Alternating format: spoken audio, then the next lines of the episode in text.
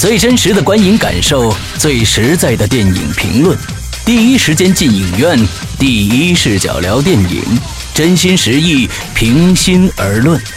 你现在收听到的是《观影风向标》。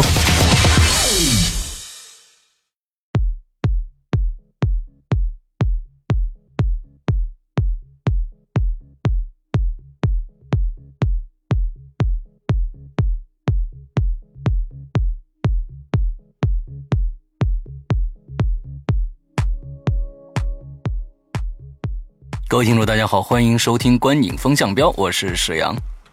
我是波米，我是玄木。哎，二零一四年过去了啊，呃，跟大家承诺的，我们在二零一五年的开年要做一个二零一四年的电影的呃中国上线的电影啊的一个盘点。那我们今天首先来做一下呃海外片子吧，就是国外的电影在中国上映的电影的一个。盘点我们的盘点形式呢，就是我们三个主持人，现在我们都不知道啊，对方选的是什么片子啊？从完全没有通气的状态下，我们选我们会选出一个这个 呃，我们心目中个人的前五名电影，待会我们会倒数一下啊。那先我们由玄木来介绍一下二零一四年国外的电影前五名，在票房上这前五名应该是什么？来。引进片，引进片，对。这样吧，我先大概跟大家说一下啊，就是说，二零一四年呢，其实是中国电影市场又特别蓬勃发展的一年。那总票房呢是达到了两百九十六亿，呃，离预期的三百亿呢就差一步之遥。啊，对，然后呢，比一三年的增长率呢，竟然高高达百分之三十六以上。哎呦，所以二零一三年的这个票房是两百一十七亿，所以这个市场真的增长很快，真的过不了几年，我们中国的电影市场已经快超过美国了。哦，嗯，是这么一个趋势。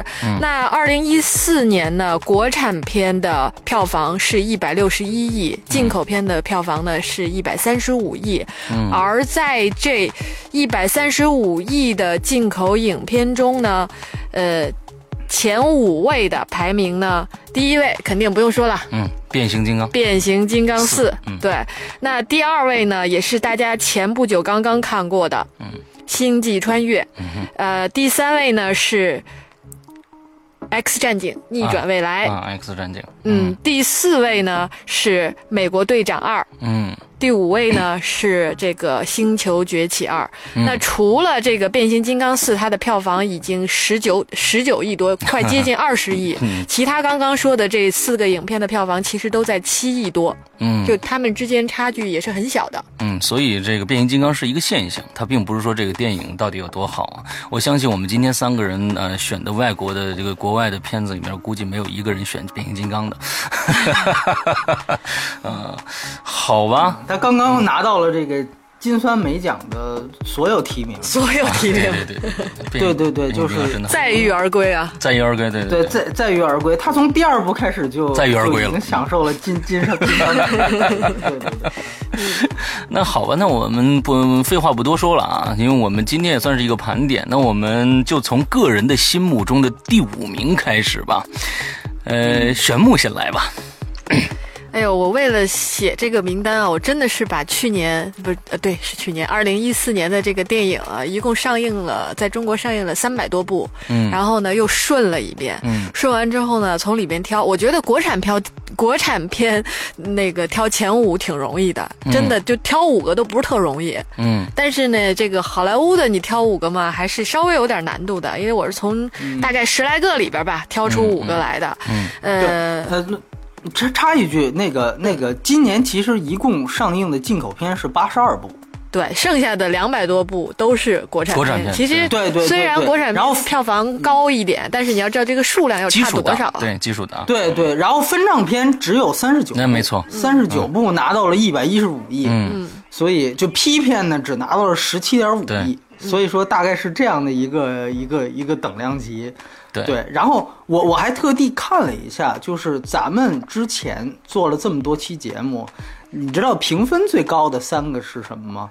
第一肯定是《星际穿越》，嗯，然后第二应该是《机械机械战警》，对，完接着是《明日边缘》，对，是《明日边缘》，对对对，对，所以，所以我再往下，我好像就记不太清楚了，是不是什么《里约大冒险》是是二是吧？好像还是还有蜘蛛侠。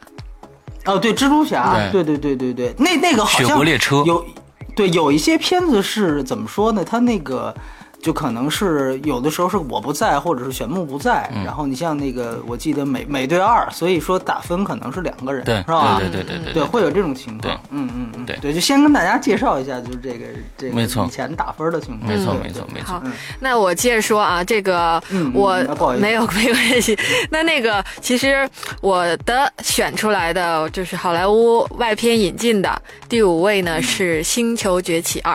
星球崛起二啊，星球崛起。OK，对，嗯呃，这个我真的也是犹豫半天的啦，就是跟我心目中另外一个片子挣扎，看哪个上榜。那另外一个是什么片子呢？另外一个片子是，应该说另外两个吧。还有哦，另外一个片子，一个是那个动画片，因为我在想动画片，我最后要不要放在这个榜里？但是最后挣扎了半天还是没放，就是那个《冰雪奇缘》。嗯。嗯，然后另外还有一个呢是没有说过那个片子，对，那个我们没没有没有聊过。还有一个片子呢是超体，嗯，但是最后没有选这两个的原因呢，一个是《冰雪奇缘》呢，就是想了想，我觉得从各个方面还是。比这个星球崛起还差一些的，嗯而超体呢，因为，呃，因为有别的片子存在，所以我觉得它有没有就还好了。嗯，对，从这两个角度去评判，所以呢，我还是让星球崛起二作为我的这个榜单上的第五位出现了。那我选它的理由，我们要现在先说理由吗？对，现在说吧，说吧，说说理由。嗯，那我选它的理由呢，其实我觉得对我个人而言，我我更喜欢它的，呃，是。呃，因为它是系列剧的第二部，一般系列剧第二部一般都拍的很烂，但是它它还不错。就是它的水平呢，虽然没有一好啊，但是我觉得在一同一个水平线上。嗯，那还有一点呢，就是它的整个的视觉的效果，嗯，还有包括它的特技啊、三 D 啊，就这一些东西给到的感受还是蛮不错的。而且故事呢，当然因为好莱坞的片子，其实我觉得能够上前五的，基本上在故事的讲述上都不会有太大的漏洞和问题了。嗯，我们比较起来也是会跟更好的去比。嗯，所以这个影片给我最大的感触。就是刚刚说的这些吧。嗯嗯，OK，嗯，我来说说我的第五名啊。嗯，我第五名呢，其实我我我觉得我在这个五个名次里边啊，就是一到五里面没有一部动画片。我觉得去年的呃这个国外的动画片市场实在是一般啊，就我所以就一部动画片都没有。最后第五名呢，呃，我是必须要给他的，因为不管有多少个片子，他必须要在榜上有名的，就是《霍比特人》。呃，最后放到最后一步，因为我对《指环王》的情节实在太深了啊。那是《霍比特二》，《霍比特二》就史矛革史矛各之战。嗯啊，那现在我热烈的期期待着第三部啊，第三部啊，马上就要上映了。那其实呃，原因非常非常简单，就是我对呃这个。这三部曲加上前传的是就是正传的三部曲的制作精良，我虽然很多人都说啊，它没有什么进步啊，还跟前面的差不多，但是呃，也说这个小说是非常薄的一本。给它改编成了非常一个鸿篇巨制啊，这有点有点这个，呃，意思就是骗人的意思啊。但是我非常非常的喜欢，因为我对这个整个这个世界观，还有这个彼得杰克逊对里边的人物把握，还有他们的服装，呃，他们所有人物的那个造型，我。我简直是呃打心眼里的喜欢，所以这个其实算是一个，呃偏心的一个一个留留给他的一个位置，所以没有太多的，就是因为太喜欢这个系列了。嗯，对，嗯嗯，对，我觉得挺好。那个我第五名其实也是这样。那个，因为之前我们是一样是吗？不不不不是，我说我说情节情节是一样也很个人的。我知道你是什么了，我知道你是什么。那你猜，你猜，你猜，你的第五名是机械战警。呃，真不是，呃是超验骇客。哦，我的，哎，这个这个蛮爆蛮劲爆的，对对对对对对。啊，因为我我是考虑到一点，就是说，呃，一个我我阐述一下个人的原因，一个是因为我觉得，如果我们做这期节目的话，没有一些能够呃。比比那些就是大家能够翻我们以前节目能听到的东西，如果就能得出，比如说把评分前五名排出来的话，那这期节目其实必要性不大。嗯，它的有一个我觉得挺挺大的一个意义是在于，我们把一些没有机会说的，哪怕甚至我相信这个电影是有争论的，嗯，但哪怕是这个争论都都没有一个完整一期能够拿出来说的这样的一个东西，可以在最后的借这样一个盘点机会说出来，嗯，也算是作为个人的一种引荐。有些可能人觉得可能跟我的审美取向差不多，他可以去看看。如果觉得就完全不接受，那你也可以去骂。嗯，我觉得都完全没有问题。对对对。所以说我我会我会就是选一些这种呃这个，因为我相信到后面，尤其相信第一名，我估计没有什么太大悬念。所以说我希望能够在呃后几名能够加入一些个人的东西。其实这跟施洋的想法是一样的。超级骇客这个，我其实做过一个相对来说比较大的一个阐述，是在超体那一期。那没错，没错。如果有人能够记住的话，我其实觉得。他真的也是真正的把这样的一个系统化的东西，还算是完整的给它保持出来。嗯，就我还是那句话，就是说，像有一些片子，它可能只是甩出一个比较酷炫的概念，然后呢，呃，比如说做做一定引导，在我看来，可能超体是这一类的电影，但是超英骇客虽然它的叙事能力和特效都比较糟糕。但是至少我觉得他把他想说的这个东西从头到尾完整的说出来。他有一点可能让大家觉得他是烂片的一点，我觉得和《一步之遥》很像，是因为可能大家他的包装形式，就是当时 DMG 这样的一个把德普请来之后，完完全全把它包装成为一个德普个人独角秀。但他一进去看，发现德普的戏份其实非常少，只是开头和结尾，大家会觉得就像被骗了一样。这就跟《一步之遥》一样的，实际上。当大半年过去，你回头去看，不再有那些浮华的东西，不再有那些营销和炒作的东西干扰你对一个片子判断的时候，我相信它还是会有一定的价值显现在里面。嗯，你静静的去想，它对于人类和人工智能这样的一些方面的探讨，我觉得都是存在。它用了一个，呃，我呃，就像那期说的一样，他用了一个西方宗教，就是天主教的那样一个教义的一样，把它说出来。分圣灵、圣子和圣父三个形式，德普，德普的三个形式，把它把它表现出来，我觉得是非常有创意，而且它的某种意义上来讲，其实你你把它，因为它是我们知道诺兰监制的一个电影，你把它和《星际穿越》串联起来看，你会觉得其实两者还真的是有相似之处的。嗯，所以说，当然这一方面我也。肯定会承认，这是有我个人的情节在里面。嗯，所以超严骇客我也不多说了啊，就是这说的第一个，所以就就就是这样。OK，好，我们再从从第四名开始说起啊。这个玄牧的第四名是什么？我的第四名，我觉得肯定不在你们的名单里边。嗯哼，我的第四名是《超凡蜘蛛侠二》啊啊。嗯，我选它的原因呢，呃。首先啊，有一个原因是因为蜘蛛侠可以说是所有超级英雄系列里边我最喜欢的一个角色。嗯，因为他是最平民化的，然后相对来讲最真实的。他不是那种就是那种什么高富帅呀，然后就是那种，反正不太一样，在我看来。而这个我选这个影片，其实最核心的一个原因，就是因为吧，我这个人看电影有一有一个问题啊，就是说。我看完电影之后，两到三个月，基本上这个电影的细节。嗯，基本上就记不太住。对对对，就是呃，那个我们经常开玩笑说，对我来说，一个电影过三个月之后，我跟看个新片差距不是特别大。嗯嗯，这样特别好，我觉得这样特别好，我特别想这样。就是很多细节我记不清了，记忆碎片。对对对。然后，但是呢，就是，但我又觉得说，评判一个电影好坏，在我自己看来啊，有一个标准，就是我会想，当我想到这个电影的时候，哪一幕。是留在我印象中最深的。我可能记不清很多的细节，但是有一幕是一个电影，可能你会想起这个名字，你会对应着想到这个电影，特别深刻的。而我在回忆，就是回忆这个今年的这些影片的时候，我发现蜘蛛侠让我回忆的一个镜头，我会就是想起来就会还会觉得很感动，就是他结尾那个小蜘蛛侠出现，嗯嗯，的那那个场景，嗯。那种就是一种传承，然后呢，又是一种鼓励，同时又是一种感动，而这种感动真的是一下，我现在想起来都都想流泪的那种感觉。嗯，就是很可能很多影片里边吧，就是怎么讲呢？它有一些落泪的桥段，但是你过去就忘了。嗯，那这个片子呢，我一想起来，我就会回想起这个这个情节，而不是说可能谈情说爱，包括在这集里边，这个古恩都死，格恩都死了。嗯，其实这些包括他抱着他都不。不会让你有那种感觉，但是就是那个小蜘蛛侠出现，去鼓励他，让他重新振振作起来的那那个时刻，我觉得是这个影片最大的一个精髓吧。嗯，但是看到哗，眼泪就出来了。所以，呃，我这个因为这个原因，我把它放到了我的前五。OK，嗯，好，好，好，我的第四名是《机械战警》。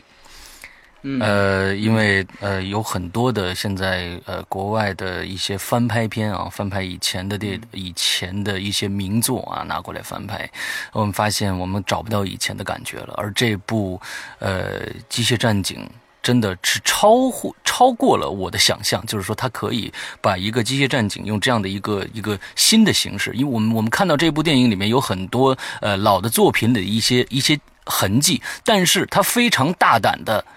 没有沿用机械战警最开始那个纯呃银色的那个那个装甲，而去换了一个新新的黑全黑的装甲，而且这个人呢，呃，Murphy 这个演 Murphy 这个人呢，而且是一个非常高高大的一个跟过去的那个那个演员我我忘了叫什么名字了，呃，那那个那个演员，呃，整个的从外形上是完全天差地别的。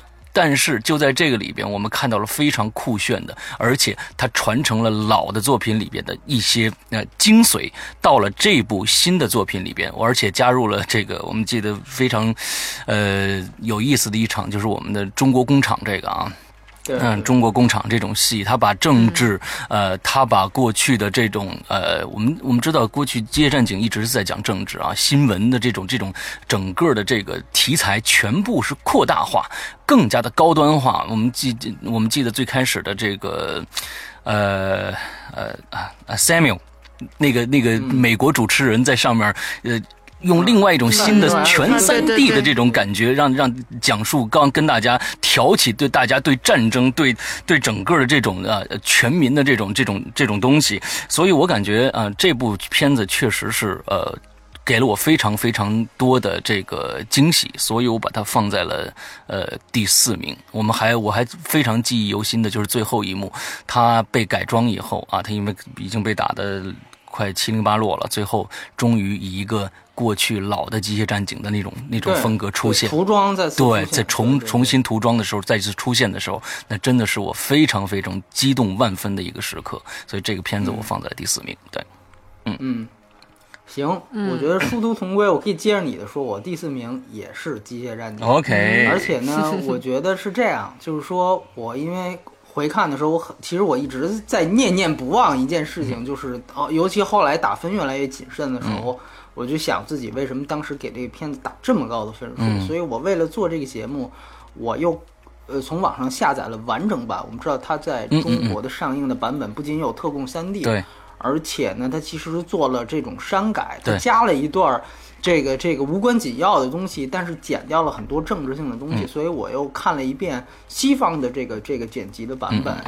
然后我再在想，是不是呃，就是确确实实当时分打高了。我看完之后，我觉得，也许你让我再打，我可能在后来这个分数的时候，就这么谨慎的一个角度下，我我不会打那么高。但是同时，我也觉得它确确实实是有很多肯定、值得肯定的地方。我觉得现在这个评价，大家对它的评分。也也低于了我认为它它所应该取得的这样的一种价值。嗯，尤其是我推荐，如果没看过这个电影的，可以去看一下。虽然人人被封了，但是有它相似的网站可以找到它的西方版本。啊，有它的西方版，我就是从那儿这找到的。然后我我看了一遍，我觉得，呃，它的那个版本更好。它好在两点，一点是刚才你说的中国工厂的这个东西。它其实是这个，它牵牵扯到一个，因为我们知道这个导演他是精英部队的，精英部队我非常喜欢。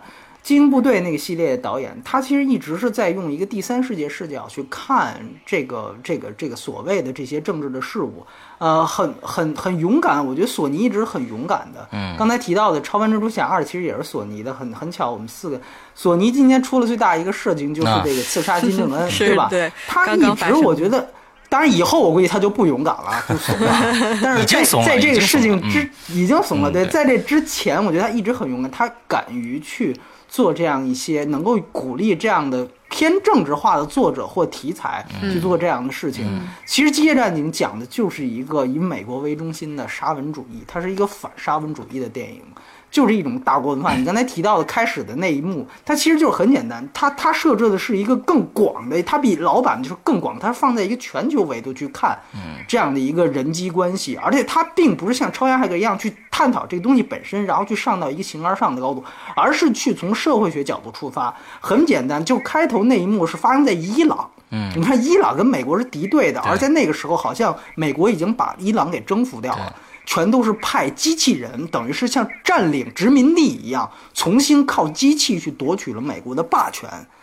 但是呢，美国国内对于自己国人，他们觉得机器让机器管理是不放心的，对，所以一直就没有出台这个法律。某种意义上来讲，这实际上就是一种地域歧视和国家歧视，就是先出什么有争议的科技，比如说机器人管管代替警察，哎，先我们放到海外殖民地去试验一下。对吧？放到伊朗去试验一下，我们本国的公民反倒是需要保护的。这种视角是不不仅是原来这个作品没有的，而且是很多其他相似作品都没有的，包括中国也一样。就是它里面会完全完完全全的把中国就变成一个代工工厂。嗯，然后它最就是中国版里也没有出现的一幕，就是它的。真正他希望看到他自己的样子的时候，我觉得那一幕的想象力是惊人的，当然也非常血腥。就是把他的所有四肢全拆开之后，就剩一个脑，他只有脸，对他只有一个脑，半个脑子，半个脑浆 和两片肺叶，对，还有一只手，还有一个喉管。在那一幕的时候，因为中国版它只是远景给了一下，然后剩下的东西就都剪掉了。我觉得在那个状态下，他去和加里奥德曼演的那个博士去交流，然后去表达自己感受的时候，我觉得这个冲击力是非常大的。嗯当然，这个戏我同时我也说的一个缺点，就是说它后面其实还是因为它这个大片的这种爆米花感要出来，所以它前面的。铺陈真的是非常好，但它后面的收尾有些有些太仓促了。嗯，这个是我看第二遍的观感，包括呃这种就是之之前就是因为把它的整个这个叫多巴胺全部减掉之后，它已经没有人性了。嗯，后面就是非常仓促的就说，哎，自己多巴胺长起来了，也不解释为什么，然后他就又恢复成一个英雄的状态。这些可能稍显仓促，但是我觉得有前半段的铺陈。他确确实实，就像你说的，有老板在，他真的是有想法的一个作品，有想法的一个作品，尤其是在大片的这个框架里，我觉得这是非常不容易的一件事情。所以，呃，也算是在此感谢一下这个，呃。一五年以前的索尼能够鼓励 这样的导演和这样的作品啊，以后不会再有了啊！我觉得那个刺杀金轮的这个事件真的是，我觉得会对影响整个好莱坞的以后的创作趋势，再也不会有人去做这样的事情。嗯嗯嗯。OK，我们来聊聊聊第三名。嗯，第三名，第三名还是我来说啊。嗯，我的第三名呢是《雪国列车》。嗯哦嗯呃，选那期你没参加，对对吧？没错，那期你们录节目的时候，我我我没参加，因为当时正好我还没来及看。后来呢，因为这片子肯定是要进影院看的嘛，然后又去补看了一下。嗯，看完的感受，包括我现在就是留到我留在我心中对这个片子印象，我觉得最深刻的其实是呃说大一点，其实是对韩国电影人的尊重。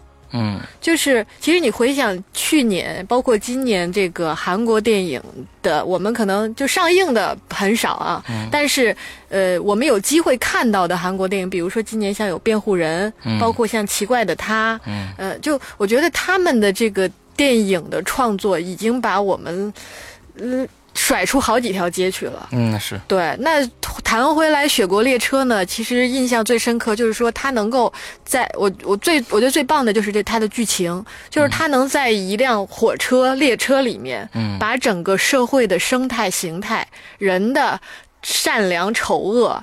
然后包括就是很多细节，但是呢，又把一些就是人的一个生态链，在这么一个环境中展现的这么淋漓尽致。说实话，这个影片某种程度上，我看完之后是特别压抑的。嗯。然后呢，也觉得是就把人性很丑恶的一面很淋漓尽致的展现出来。嗯。那其实从另外一个角度来讲，就是韩国的电影的创作者们，他们真的是很用心在做这些事情。他把这个。剧本剖析的很透彻，研究的很，就是真的是你不能说它很完美吧，但是就是起码会让你看完之后觉得，你看了这个电影有一种收益的感觉。不是说简简单单的看过之后就说完就完了。对对对，其实现在好很多好莱坞大片都是这效果。对，没错。但是像韩国现在给到我们看的很多影片都不是简简单单的看完就完了的。嗯。那这一点上，我觉得其实我因为只就是去年去年《雪国列车》是其中的一个代表作品嘛，嗯所以这也是为什么我把它放在这个名单里边的一个原因。嗯嗯嗯。OK，呃，我跟玄牧第三名是完全一样的，也是《雪国列车》。那其实，呃，为什么放在第三名啊？我觉得它其实这个整个的这个剧本，我们知道他们是它是一个芬兰还是丹麦的？是呃是是哪个哪个哪个国家的漫画改编？它是有多呃哦，你说美那个是确实是北欧北欧的一个一个漫漫画改编的。我们知道它它不是一个原创的一个作品，呃，那么它它是一个漫画改编的。那其实我们知道漫画的最终的结尾比这个呃我们的电影其实还要更黑暗一些。完了之后，但是呃我为什么放到第三名？法国漫画，法国漫画是吧？嗯嗯，对。啊，这我为什么放放到第三名呢？其实我觉得整个的大格局上面，我觉得《雪国列车》假如说嗯拍的要是更好的话，我完全可以把它放第一名。可能第三名的原因就是因为啊，我们最后的呃，我们刚才说了，呃，韩国导演特别是注重啊电影人与人、人与社会、人与政治的这些这些之间的这些交流。那这部片子，我我感觉嗯，可能假如说。嗯，可能再狠一点就会更好看一些。可能我的名次还会往前。那加上我们这位，呃，美队的表演实在是不敢恭维，所以只能是放在了第三名。剩下的刚才呃呃好的这个选目已经都说过了，所以就不加奥数了。嗯，波米，嗯，我的第三名是《明日边缘》。嗯啊，然后我我先呃暂且打住，就我先说一下为什么我没有选。雪国列车，嗯，呃，是因为我觉得，就首先，呃，我们会看评价一部电影的时候，不仅是说放在今年的这个维度，可能也会在同时呢去放在我个人啊，会放在他导演的这个维度里面，嗯，呃，奉俊昊是我非常喜欢的一个导演，嗯，呃，但是呢，你会发现，因为这部电影的投资比他之前所有片子都大，而且他跳入到了一个韩。就就就是非韩语的这样的一个环境，对对对，我觉得他的手脚展开的还不是很大。没错，没错，而且他为了，其实你可以看到，他为了照顾市场，比如加入宋康昊这样的一个角色，嗯，要要这个角色恰巧还只会说韩语，呃，这些兼顾市场的行为，其实削弱了他的个人表达，嗯，然后同时也稍微的，就是稍稍显这个电影就会有点就是南辕北辙，嗯，呃，他这个设定是非常好的，但是其实本身而言，他比冯俊浩的其他作品，其实我们在那期节目里谈过，我们认同，其实起码我自己认为。确确实实，这电影呃也很不错，但是在他的电影里面，我觉得已经算是质量比较差的一部了，是甚至可以说是最最差的一部。就像你看《白夜追踪》，它也是还可以的一个电影，但在诺兰电影里，它就是最差的。就我觉得某种意义上，这个就是他的一个一个一个一个《白夜追踪》，那个他也是因为要跳到另外一个大的舞台嘛，所以说我觉得他。呃，这个是我觉得《雪国列车》我没有选它的一个原因。那《明日边缘》说回来啊，嗯，就这个电影，我觉得还呃比较好的一点是说，其实这个噱头以以前以前我们是看到过的，比如说最典型的就是这种生死轮回，就是死来死去死不了，对吧？死死死死一万遍这种东西，其实我们知道之前有那个。呃，土拨鼠之日，但是呢，他能在这样的一同样的一个噱头之下，我是真的没有想到，他还可以去做出一些更新鲜的东西，并且把它和动作片元素给很好的结合起来。嗯，那么我觉得，觉得这个是，我觉得这个是非常不容易的，而且，它可以让咱们所谓的就这种烧脑，嗯的这种东西达到满足和，呃，对，和和它的娱乐性真正的能够平衡起来，嗯，就是一方面让这个电影能够值得琢磨一下，嗯，另外一方面呢，能够让他在观看的过程当中，广感官体验也非常丰富，嗯，就像我说，他可能死的时候有些。是为了突出他的动作桥段，比如说是被打死的；有些可能是为了突破搞笑桥段，比如说被车撞死，没没滚成功就被卡车碾死了。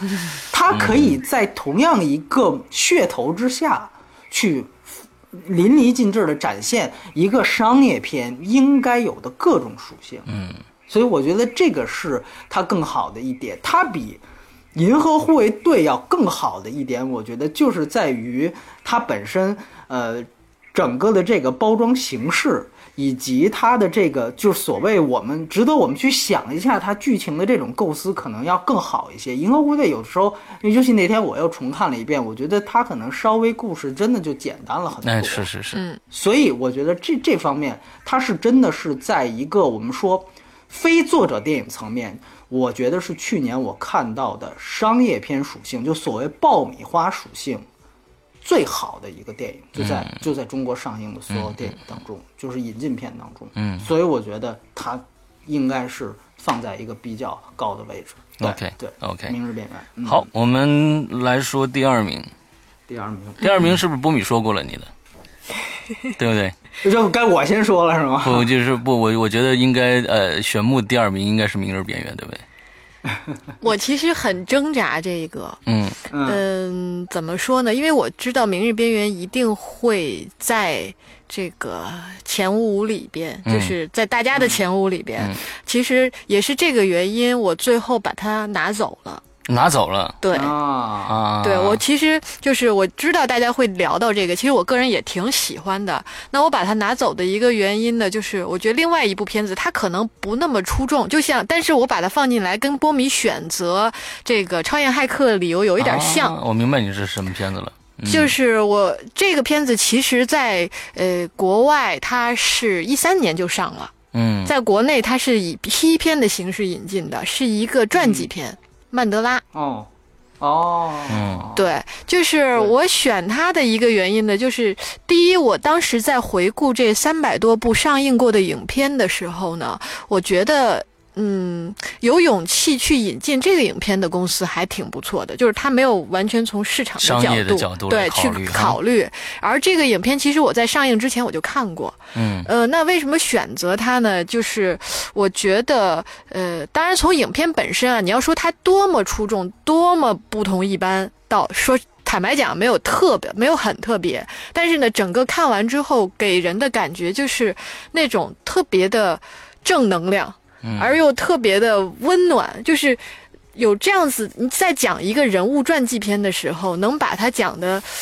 没有那么的，不是特别的俗套，然后呢又比较清楚的认识这个人，我觉得也挺难得的。而我放到这儿的一个最主要原因，其实就是说，也想推荐大家去看一下这部影片。嗯嗯嗯，因为这个影片包括这个人物，我觉得都是很值得尊重的一个人。嗯嗯，这个片子拍的其实他的角度，因为他虽然是在讲政治，在讲一个人的政治生涯，但是呢，他是用一些普通人的视角和普通的一些事件串。联起来的，是比较有趣的。嗯嗯嗯，我还蛮喜欢的。嗯，我天呐，到现在我们这个基本上都是政治电影和科幻片，基本上是吧？我觉得就是每就是咱们要是说说好莱坞电影，基本上都跟科幻首先是离不开的。嗯啊，那科幻完了接着就是政治，那肯定就是这这两两种。这两这两个类型的影片也是我们国产片基本上看不到的。对对对，因为它其实是一个相对来说挑战度比较高的电影，所以如果真正能够做的挺好的片子，它肯定会给人的印象是非常深刻。对，嗯。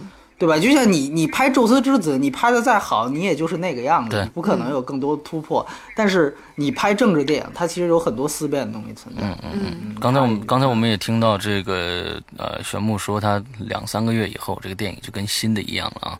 呃，这个刚才说回忆曼德拉的时候，我觉得他说的还是蛮蛮清楚的，因为这部片子给他留下非常的 是对非常深刻的印象。我的第二名跟跟波米的第三名是一样的。呃，《明日边缘》啊，其实刚才他也说的差不多了啊，我只是觉得这部片电影的精彩程度，它并没有呈现太多的大。大的银幕的那种大的视觉效果，而是在注重于它每一部剧情。其实它来回翻、来回翻、来回死、来回死这样的一个呃各种就是来回来回的这样，很容易让人看晕啊。但是呢，他在不让你看晕的时候，最后呢还给你留一个那么大的一个让你出了影院还可以去讨论的这样一余地的这样的一个一个扣子。我觉得这是非常非常精彩的，也是在今年的电影所有的电影里面是。没有的这样的一个一个这个影片，我记得我当时看完了，好像第二天又去看了一遍，专门为了对对对是这样。对对对，我我看了我我记得我看了三遍这个电影。我们都是在起码看完两遍之后做的那一集。没错没错。所以其实当时对剧情还是停留了讨论了。没错没，当时我记得咱们还说到底是怎么回事儿。对对，而且我我必须对我必须插一句，就是今年的。呃，在北美市场，其实今年北最对于北美市场是灾难性的一年。嗯，今年发生刺杀金正恩这个事情，而且它的票房，它的这个平均平均的这个进影院的人次是创造了二十年内的最差水平啊。嗯，但是今年它有一个特别，我觉得值得鼓励的一个现象，就是说，呃，也不能说值得，就是一个挺悲哀的现象，其实是就是说，像《明日边缘》，包括甚至是。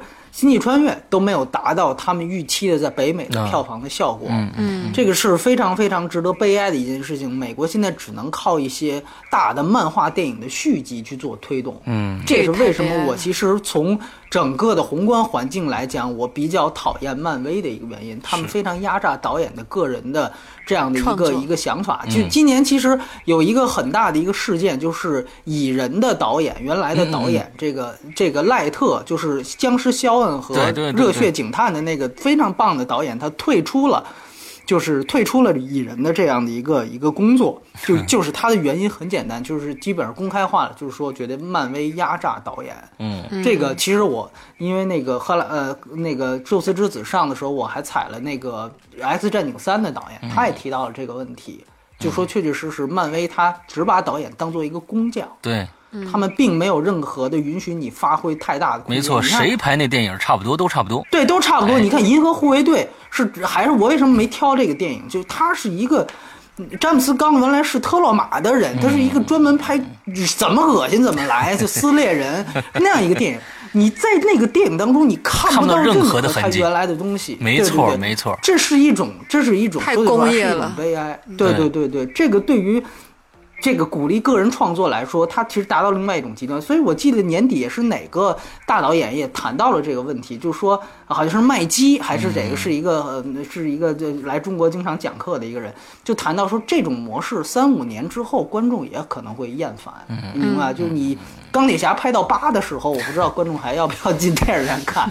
对，所以对插这么一句，就是这个这个我觉得是所以。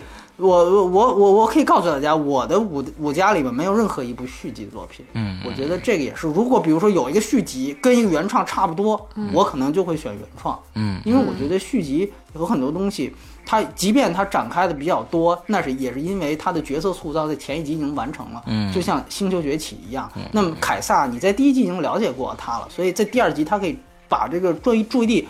就是非常这个这个有理由的去转移到其他方面，所以它其实本来就降低难度，而且再一个就是有这种，这包括转移到特效上，所以我就觉得会更鼓励一些原创。对，插一句，你接着说啊。哎，我我都说完了，那刚才你的说的也差不多了，你的第二名，你的第二名。嗯，我第二名其实跟玄木的这个思路是一样的。我也想推荐一部我们没聊过的电影，叫做《昆虫总动员》。哎呦，恰巧它是一部动画片。哟，这个我还真没看呢。我们我我们两个都没看这部电影。呃，对我我记得当时其实是呃有有机会你们两个看到，但是对没时间就错过了。对对对对，就错过了。其实这个电影，呃，我觉得也是它的推荐意义是我觉得是非常大的，而且。就它整体质量而言，我觉得它也能排在我们引进片当中的前三名，我觉得是没有问题的。嗯，呃，《昆虫总动员》，我先给大家介介绍一下，这个是一个法国的动画片。嗯，它全片几乎是没有对白的，没有任何一句对白。嗯，我觉得能够现在中国的大银幕上看到这样的电影，是一个非常。呃，有意思的事情，但是有人说那是不是纪录片啊？是不是闷片啊？是不是赵忠祥那个《动物世界》呀？不是，他他宣呃引进的时候号称是昆虫界的指环王，我当时说这个这种这牛吹大了哈，不应该这样去。但当我真正看完之后，我觉得他这样宣传，我觉得是不为过的哦。他花了真正非常多的钱去做他后来的特效，他讲了一场昆虫大战。嗯，用攻城守城的方法，就像我们原来，但是你要明白，它又是没有对白的，嗯，所以你知道如何在用一个默片的方法，在一个动画片里面去展现一场像《指环王》那样的战争，而且是完全不同的种族，啊，对，完全不同的种类，但是你看完之后，你会发现，它仍然把这个故事完成度非常高的展现了出来。嗯，而且在展现电场大战之前，大家可以去搜索它的海报或者剧照。它的主角昆虫，大家有有的人他对昆虫其实是有这种这个这个就惧怕心理的啊。对，就比如怕个蟑螂什么，这很正。但是他把所有的主角全都萌化了，很可爱。它的主角是一只七星瓢虫，我们觉得这个七星瓢虫应该是这个外观最最无害的一类的。这个虽然它好像也也被中国判定为害虫，但是它外观其实是起码我觉得属于敢碰的这种昆虫。对对对对对对对，所以呢，它就以这个为切入点，呃，很可爱。其中有一些这个这个场景也都是像。呃，美国的好莱坞学习一样，会有类似于那种，比如说《冰河冰河世纪》里面那个抢松松果的那个小松鼠那种，哎，会有那种情况出现。但同时，他真正做到的是能够用法国人的方法啊，用这个我们知道原来出过这个《微观世界》，包括这个这个海洋的那个导演，他是用那样的一种方法去呈现出来，没有对白，更多的就是靠。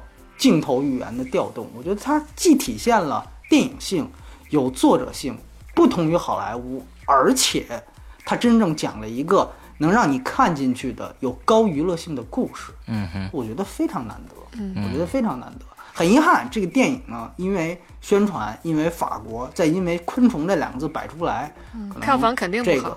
对各种方面，我是在上海电影节看的这个电影。呃，没想到，我真的是这个也是有意外，我觉得没想到这么好。我因为我开始也以为是中国，因为是总动员。我觉得现在我们也必须得有的时候去考虑一下，人家原来这个名字啊，就是直译的话，应该叫方糖战争啊啊，一块方糖引发的大战。但是呢，就我觉得这是多有意思的一个一个翻译。咱们不行，就得简单粗暴，得直给，哎，得总动员。就是现在因为。这个中国拍了好多烂的动画片，也叫什么什么总对各种总动员，各种总动员。所以我以为看的是因为工作关系不得不看，就硬着头皮进去，发现没想到是这样一个好的电影。所以说也由衷的就推荐给大家。现在这个真的也是，呃，你网电就是也电影院看不着了，找找下载。嗯，对，我觉得这是一个蛮不错的电影。OK，嗯，OK OK。那好，我觉得我们最后一名应该就一起介绍就得了啊。应该是没有悬念的啦。应该没有。星际穿越，对，星际穿越应该是星际穿越。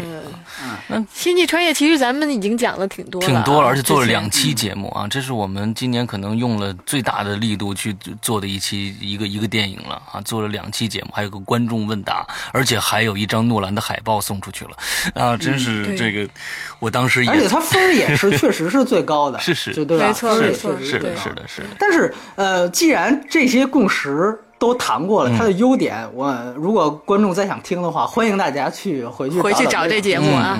我我倒是注意到后来玄牧跟我说的一件事情是，他说他其实。呃，录第一期节目之后，因为第二期选木没参加，对吧？嗯。呃，后来他才看了第二遍，他说第二遍看完好像感觉没有第一遍那么好了。是。呃，是。我能问问为为什么呢？嗯，是这样，因为我觉得这个影片啊，你看第一遍，它是给你，就是我觉得它最震撼的一点在于，呃，它给你打开了另外一个世界，就是把我们平时总在。就是口头叙述的一个什么几维空间、五维空间，把时间给视觉化这件事情，可能每个人对这件事情都有自己的想象，但是他的那个想象力，当你第一次看到的时候，真的是震撼。那当你第二次再看的时候，它首先这个场景已经不是特别新鲜的了。嗯，那这种呃新鲜度会。比较大的降低。另外还有一个就是，当我第一遍看的，我真的是很一点都不夸张。第一遍看到最后的时候，我真的是一直在流眼泪，热泪盈眶的。因为当时的那种，当然我也不知道是不是跟，就是因为每天你每次你看一个影片，它的那个。当时的那个心情和状态也都不一样，所以呢很难判定具体的原因。但那天看的时候真的是特别感动，因为我觉得诺兰真的是从一个，就是他承载的一种人类的使命感，从一个物种的角度在做一个电影，这让我很崇敬，因为我觉得他的那种使命感带给你就觉得说哦，生活特别特别美好。嗯，就第一次看真的是各种美好，觉得这导演太伟大了，是神作，那是那是那感觉。但第二次再看的时候，第一个呢，这种创新性一下就没，就基本上属于没有了嘛。我知道会发生什么，这是很重要的一点，就没有新鲜感了。第二呢，就是在看的时候，你会你说不上他哪儿不好，但是呢，就不再觉得。呃，那么好了，我觉得最重要的原因，其实，呃，你回过头来对比这两遍，第一遍带给你的那种最大的感触，其实是一个新鲜感。嗯，他把你的这种视野开拓的这种感觉要大于很多。但你带着这个你已知的这个故事再去看的时候，再加上那么短的时间内看两遍，我觉得确实是就是。不，不能再用头第一遍的那种感受去去形容。我我明白，这其实是我想，就为什么问这个问题。其实我想说的就是，其实很多经典作品，恰恰是可能你看第二遍、第三遍，你会觉得越来越好的。哎，嗯，没错，确实有这个原因。对，其实所以这个时候我们也因为大家这个都是第一了，他。至至于怎么好，我觉得其实都谈过。对，但是我我想说的是，就是这个确确实实是一个呃今年的一个问题。为什么刚才说好莱坞是小年？其实全全世界都是小年的。今年我看不到任何太好的，真的能够惊艳你的这种这种作品。《星际穿越》其实也真的是一个，咱们说这个呃盲人世界独独眼为王嘛，就是有点这个感觉，就是说呃。它确确实实是一个非常棒的电影，但是某种意义上来讲，就还是那句话，如果在诺兰的坐标系里面再挑三部最最喜欢的，对我可能还是不会去挑这个这个星际穿越。然后它另外一点，我觉得当然也不是缺点，就是我尤其第一步之遥上来之后，我会我会去比，就是说，呃，一步之遥大家都说看不懂。然后，但是在《一步之遥》上映之前，我还没看《一步之遥》的时候，我在《星际穿越》里谈到了一个这个电影，我觉得是缺点。我现在仍然是这样认为，就是它解给观众解释太多了，包括牺牲了一些剧情的连贯性，我提到过。但有的时候你又会去想，如果不是他在停下剧情，一遍遍的跟观众解释其中的一些科普知识的话、科学知识的话，观众是不是还会接受这个电影？嗯，我觉得这个可能是，起码就中国观众而言，一步之遥已经给我们这个答案了。嗯，就是姜文就是完完全全是不会触及观众的。嗯，所以说我觉得这一点就是到现在为止，而且说句实话，像《黑暗骑士》那个电影。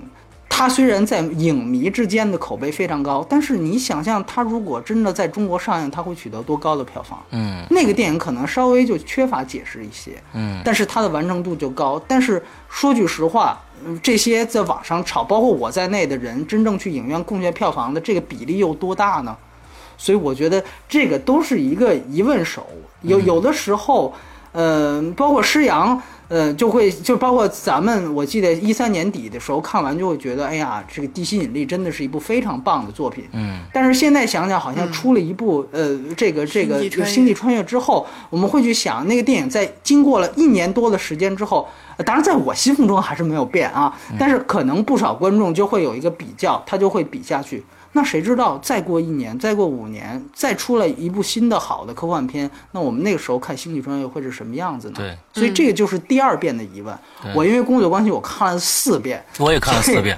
呃，你也看了四遍。我也看了四遍。嗯，对，而且我从另外一个方面，我还要吐槽一点，就是说，中国这个也是我们虽然刚才玄牧介绍，这世界第二大市场，将近三百亿，年增幅百分之三十六，但是我们却享用不到世界最好的版本。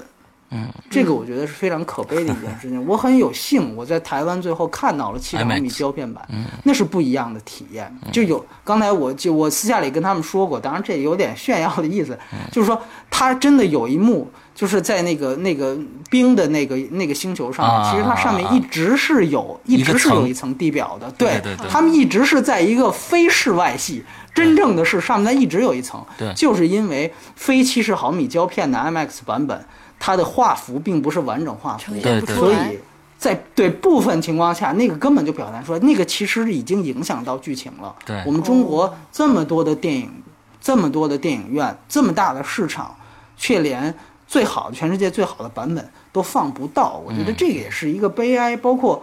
别人像超体，别人都看二 D，我们就要看三 D。啊，别人这个这个机械战警都看二 D，还好导演剪辑的版本，还好机械战警，我们我们能看着一个做的还算是良心的作品啊，这三 D 的还行。对对对，但是他放了中国特供的东西，然后把他原来导演东西抠掉了。哎，对，就是他会从时长、版本。二 D、三 D 都会跟世界有别，就像对待一个二等公民一样。我们已经有这么大的消费能力了，好像很像我们的这个游客一样，就是在海外是买奢侈品最多的，但是总是曝光我们的这个素质是最差的一样，就是。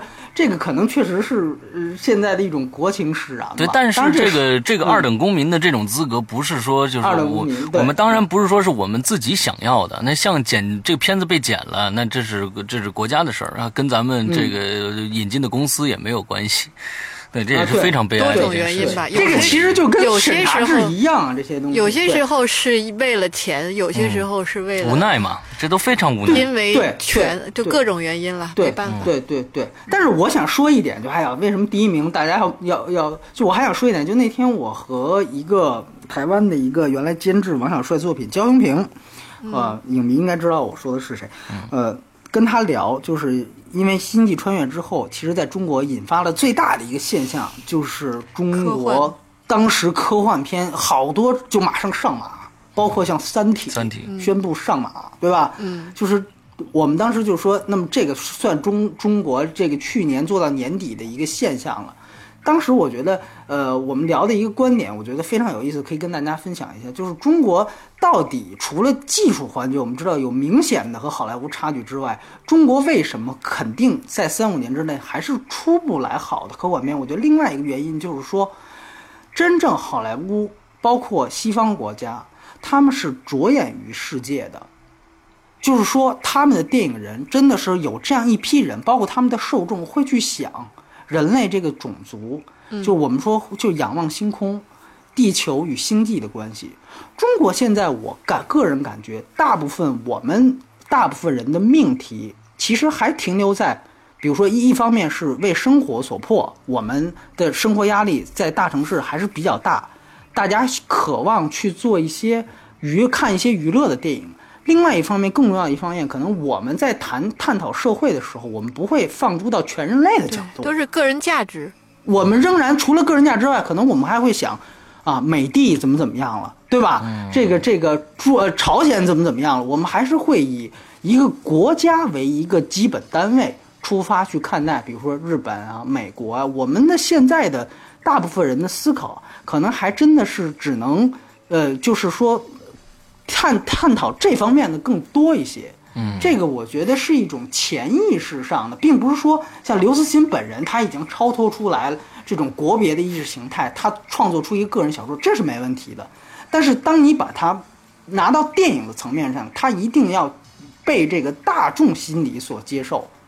所以在这一点上，我觉得确实有这样的一个问题。好像我这样一谈出来，好像中国又又是一种素质论。但其实我觉得是有道理的，就是可能有些事情，仰望星空的事情，必须得是全民都基本上像西方国家一样，差不多的福利制度建立起来，大家看着社会矛盾没那么激化了，然后也不天天憋着，是不是美国明天就要要打我们了？不想这些，或者是咱们后天去看去这个这个抵制日货的时候。我们才会去想，哎呀，人类会怎么样？或者有一天，就你明白吗？大家胸怀还没有到那个层面。胸怀，对对对对对。所以我觉得这个是一个，呃，一方面是可能是我们离星际穿越还有多远这样的一个问题。那么，呃，这个其实某种意义上来讲，也不是说我们就差在哪儿。这个其实就像星际穿越本身一样，它谈的是一个第五维度的东西。这是关于维度。某种意义上来讲，电影如果也分维度的话，其实也是这样。就我们现在连真正的就是那点儿我们自己的身边家常的这种叙事，我们都还看到有这样糟糕那样糟糕的毛病。嗯，就科幻片是一个多大的一个命题啊！就是你三维世界还过不好呢，你就已经要挑战五维世界的东西了。这是我的一个想法，实际上有没有补充？对，我觉得其实刚才呃波米说到了科幻片的这个类别，其实我觉得现在呃国内的所有的类型片啊都没有达到一个该有的一个跟比如说我们。呃，亚洲国家，那我们比如说，呃，对亚洲国家的一个比肩的一个程度，那其实还是刚才我们说不是说素质，其实我觉得还是素质问题，就是说整体的呃从业人员的整体的，我们我们国国国民对想象力这件事情是其实是十十分的匮乏的，就是说我们对一件事情可能只能想到看到哦，人家这么做了以后，我们会去。呃，去去模仿人家，就跟其实我们国人在模仿自己一样。就是说，现在电视剧一排就是手撕鬼子，就一大片全是手撕鬼子，别的排不了。呃，这就是这样子。我们不能让一个一个个体的一个异类的一个呃更加高端的一个想法，在整个的团队里面去开花结果。这其实是需要全民的一个素质提高才能达到的一个一个最后的一个。一个境界吧，那现在说回去其实是教育，对对对，还是我们其实说说说这么多，其实还是还是这些，所以，呃，从电影，它已经完全不是一个电影层面，哎，对它完全不是电影层面，文化层面，没错，对对对对，因为哪一天我们拍出来像《星际穿越》这样的影片的那一天，我们回过头来看。我们中国大众的普通普遍的素质啊，我们不是说某一个某一些人的素质，大众的普通的素质的话，起码已经，我们已经不用再担心什么红绿闯红绿灯、随地吐痰，就这些小事已经不会。不用再去担担担心什么医保啊报不了啊 什么这些问题。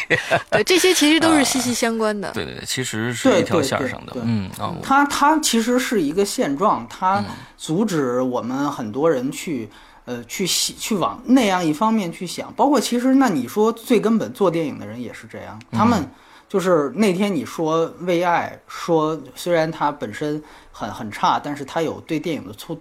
这个这种电影业的吐槽，我觉得很说的很对，我也是持这种观点。嗯，就是真的，我可以告诉你，我身边就有这样的这个同，就是原来的同学，他后来去北电了，写剧本。他们在北电有一个这个这个咖啡厅，你知道吧？嗯，就是每天他们就同学在那儿谈生意，然后经常有一些，就是你知道有王宝强就是在那儿混出来的嘛。嗯，然后有一些。不是演员界的王宝强，就是想当卡梅隆、诺诺兰的这样导演界的王宝强，和这个编剧界的王宝强，都在那一块地方聚集。他们希望得到有一天就就是就是鸡犬升天的那种东西。嗯，就是《星际穿越》还好了，就是他跟我讲过，当年《阿凡达》在中国那更是成横扫之势啊，那是《星际穿越》加《变形金刚四》的这样的一种量级。当时虽然它票房后来被超了，但是那个当时你知道中国才有多少影院，所以当时那个时候他们在那儿去谈事儿的时候，旁边就是有人突然冲到他们面前，看他们在聊电影，啪就往他们桌子上不认识啊扔一个本子，说你们看看这个，然后我同学都傻了，说你你你哪儿的呀？他说我不是北电，但是你看看这个。这个就是中国版《阿凡达》的这个这个这个下一个中国版的《阿凡达》，嗯就这样，你知道吗？就是有一群人就疯狂到这个地步，然后就天天的想盼望着有一天成为中国的卡梅隆，然后很有意思。你包括像这个这个《心花怒放》火了之后，就我有几个朋友在写剧本，忽然养他们的那个老板，他们比如说在写一个恐怖片，一样他们老板看到《心花怒放》红了之后，马上就跟他们说：“哎。”你那手头那个那那个剧本，你给我变成公路片，你给我变成公路片。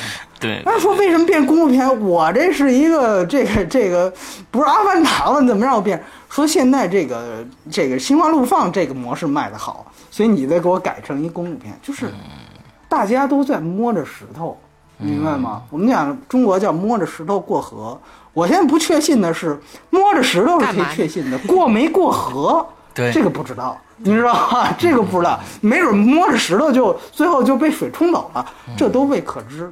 嗯，所以说我觉得。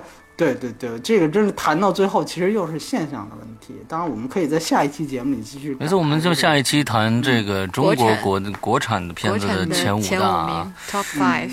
Top five 啊，那我们这一期节目跟大家做到这儿结束吧。那个，呃，新的一年有新的开始，我们啊，说不定三个人聊开心了，说不定做一个什么，呃，我们国内没上映的什么前三名呢，什么之类的。对，感觉这个好像脑洞更大一些。对对 对，同时也真的希望，就是在明年，如果还真的有这个契机去做这样节目，起码就海外片这块的时候。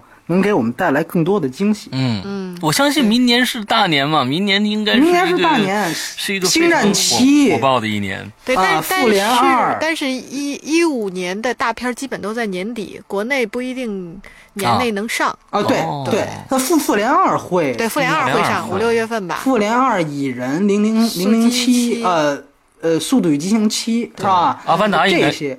阿凡达没戏，阿凡达没戏，肯定肯定对对对，包括那个好像是功夫熊猫也脱档了，好像是啊，对，也拖到一六年去了，对对对。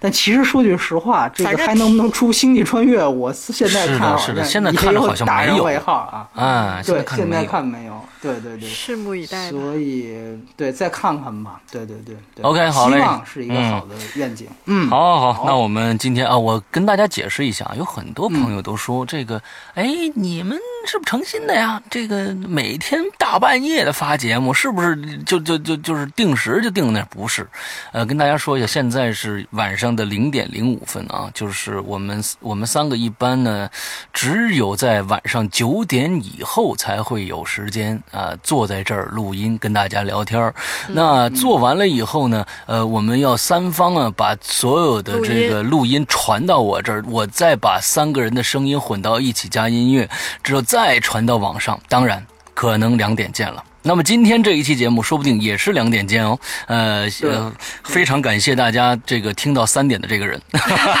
其实非常 其实非常辛苦，就是这自然是一个也是我们一周年的回顾，其实可以多说一些，就因为没有任何的利益关系，没有，是我也很我很。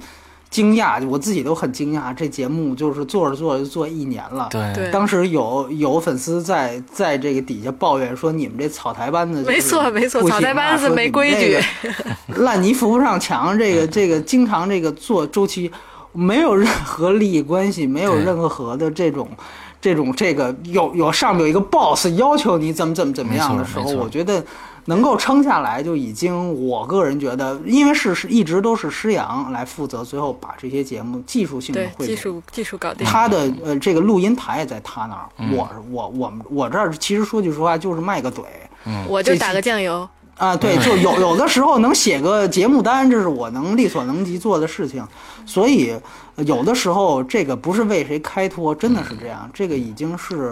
呃，我觉得也也挺不公，所以大家，我当然我也知道，就是有些人他这么说，也是因为他其实你知道，爱之深责之切，你明白吧？